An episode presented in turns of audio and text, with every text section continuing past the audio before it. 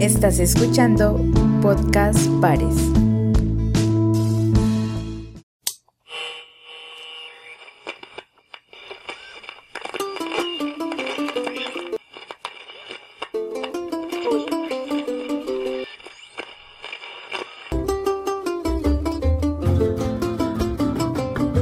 Parcela Sonora.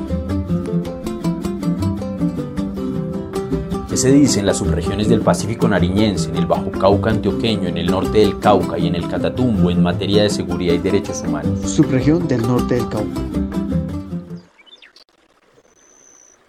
En el Cauca, uno de los departamentos más afectados por la violencia durante el postconflicto, CIPARES registró en 2020 246 violaciones a los derechos humanos, entre ellas 117 asesinatos selectivos, 46 de ellos en el norte del Cauca.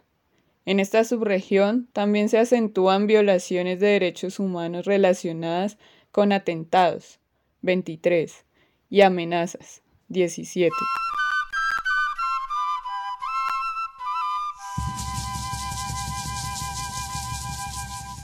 El 2020 finalizó con un balance de cinco estructuras armadas ilegales en el norte del Cauca, columna móvil de Agoberto Ramos y columna Jaime Martínez, articuladas bajo el Comando Coordinador de Occidente en la línea de Gentil Duarte, segunda Marquetalia en la línea de Iván Márquez, el Frente Arley Peñaranda Ramírez del EPL y la compañía Milton Hernández del Frente Manuel Vázquez Castaño del ELN. La presencia de estas estructuras armadas ilegales se refleja en las acciones bélicas durante 2020 como combates, confrontación entre estructuras armadas ilegales, ataque a fuerza pública, quema de vehículos y proselitismo, las cuales involucraron principalmente a las columnas del Comando Coordinador de Occidente.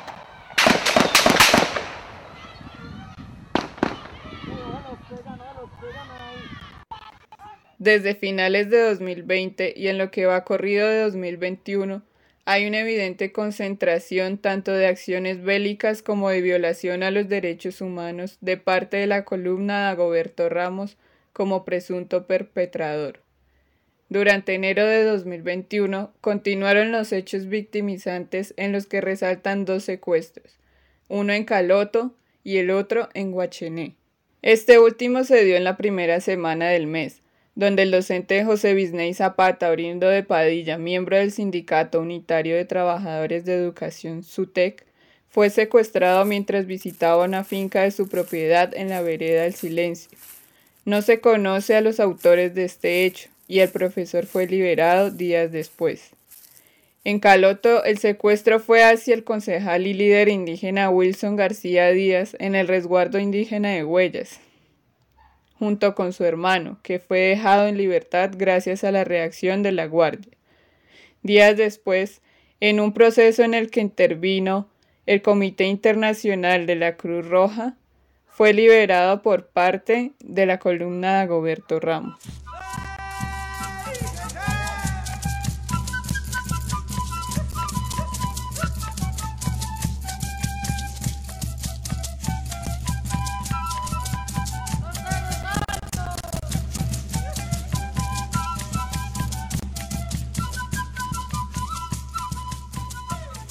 Entre el 1 y el 15 de febrero de 2021, Caloto, Corinto y Toribío fueron los municipios más afectados por acciones bélicas y violación de derechos humanos en el norte del Cauca.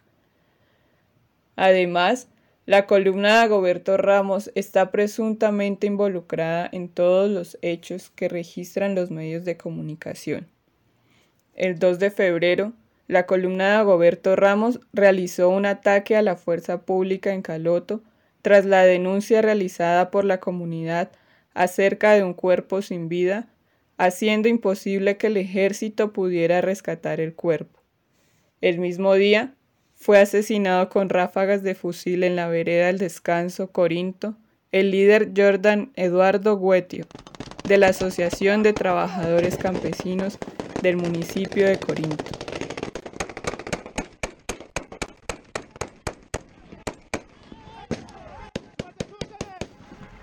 Días después, el 10 de febrero, la explosión de un artefacto en una vivienda en medio de combates en Toribío entre la columna de Agoberto Ramos y el ejército dejó ocho heridos. La Asociación de Cabildos Indígenas del Norte del Cauca, ASIN, denunció la situación y alertó sobre la crítica situación de derechos humanos en la vereda Aldamián del resguardo de Tacoyó. Posterior a este combate, en este mismo municipio, un soldado profesional fue herido por cinco impactos de bala cuando se dirigía a su casa en días de descanso y debió ser remitido a la clínica Valle de Lili en Cali. En la oída, los perpetradores presuntamente pertenecientes a la columna de Goberto Ramos dispararon a la estación de policía. Además, la mañana del 15 de febrero inició con la perturbadora noticia de dos costales sobre una vía en la cabecera municipal de Suárez hallados la noche anterior, llenos de restos humanos, de los cuales brotaba sangre, acompañados de un letrero que advertía se murió por extorsionista y ladrón, y los demás se componen o se mueren también.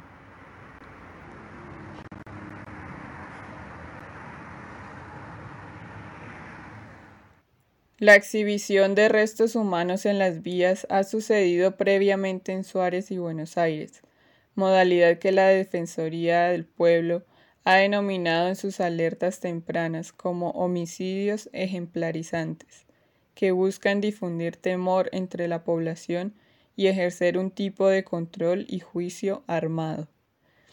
No deja de ser preocupante que en el norte del Cauca se presenten casi diariamente hechos violentos contra la población civil, los cuales parecen no tener límites en la barbarie y crueldad con las que pueden ser ejercidos.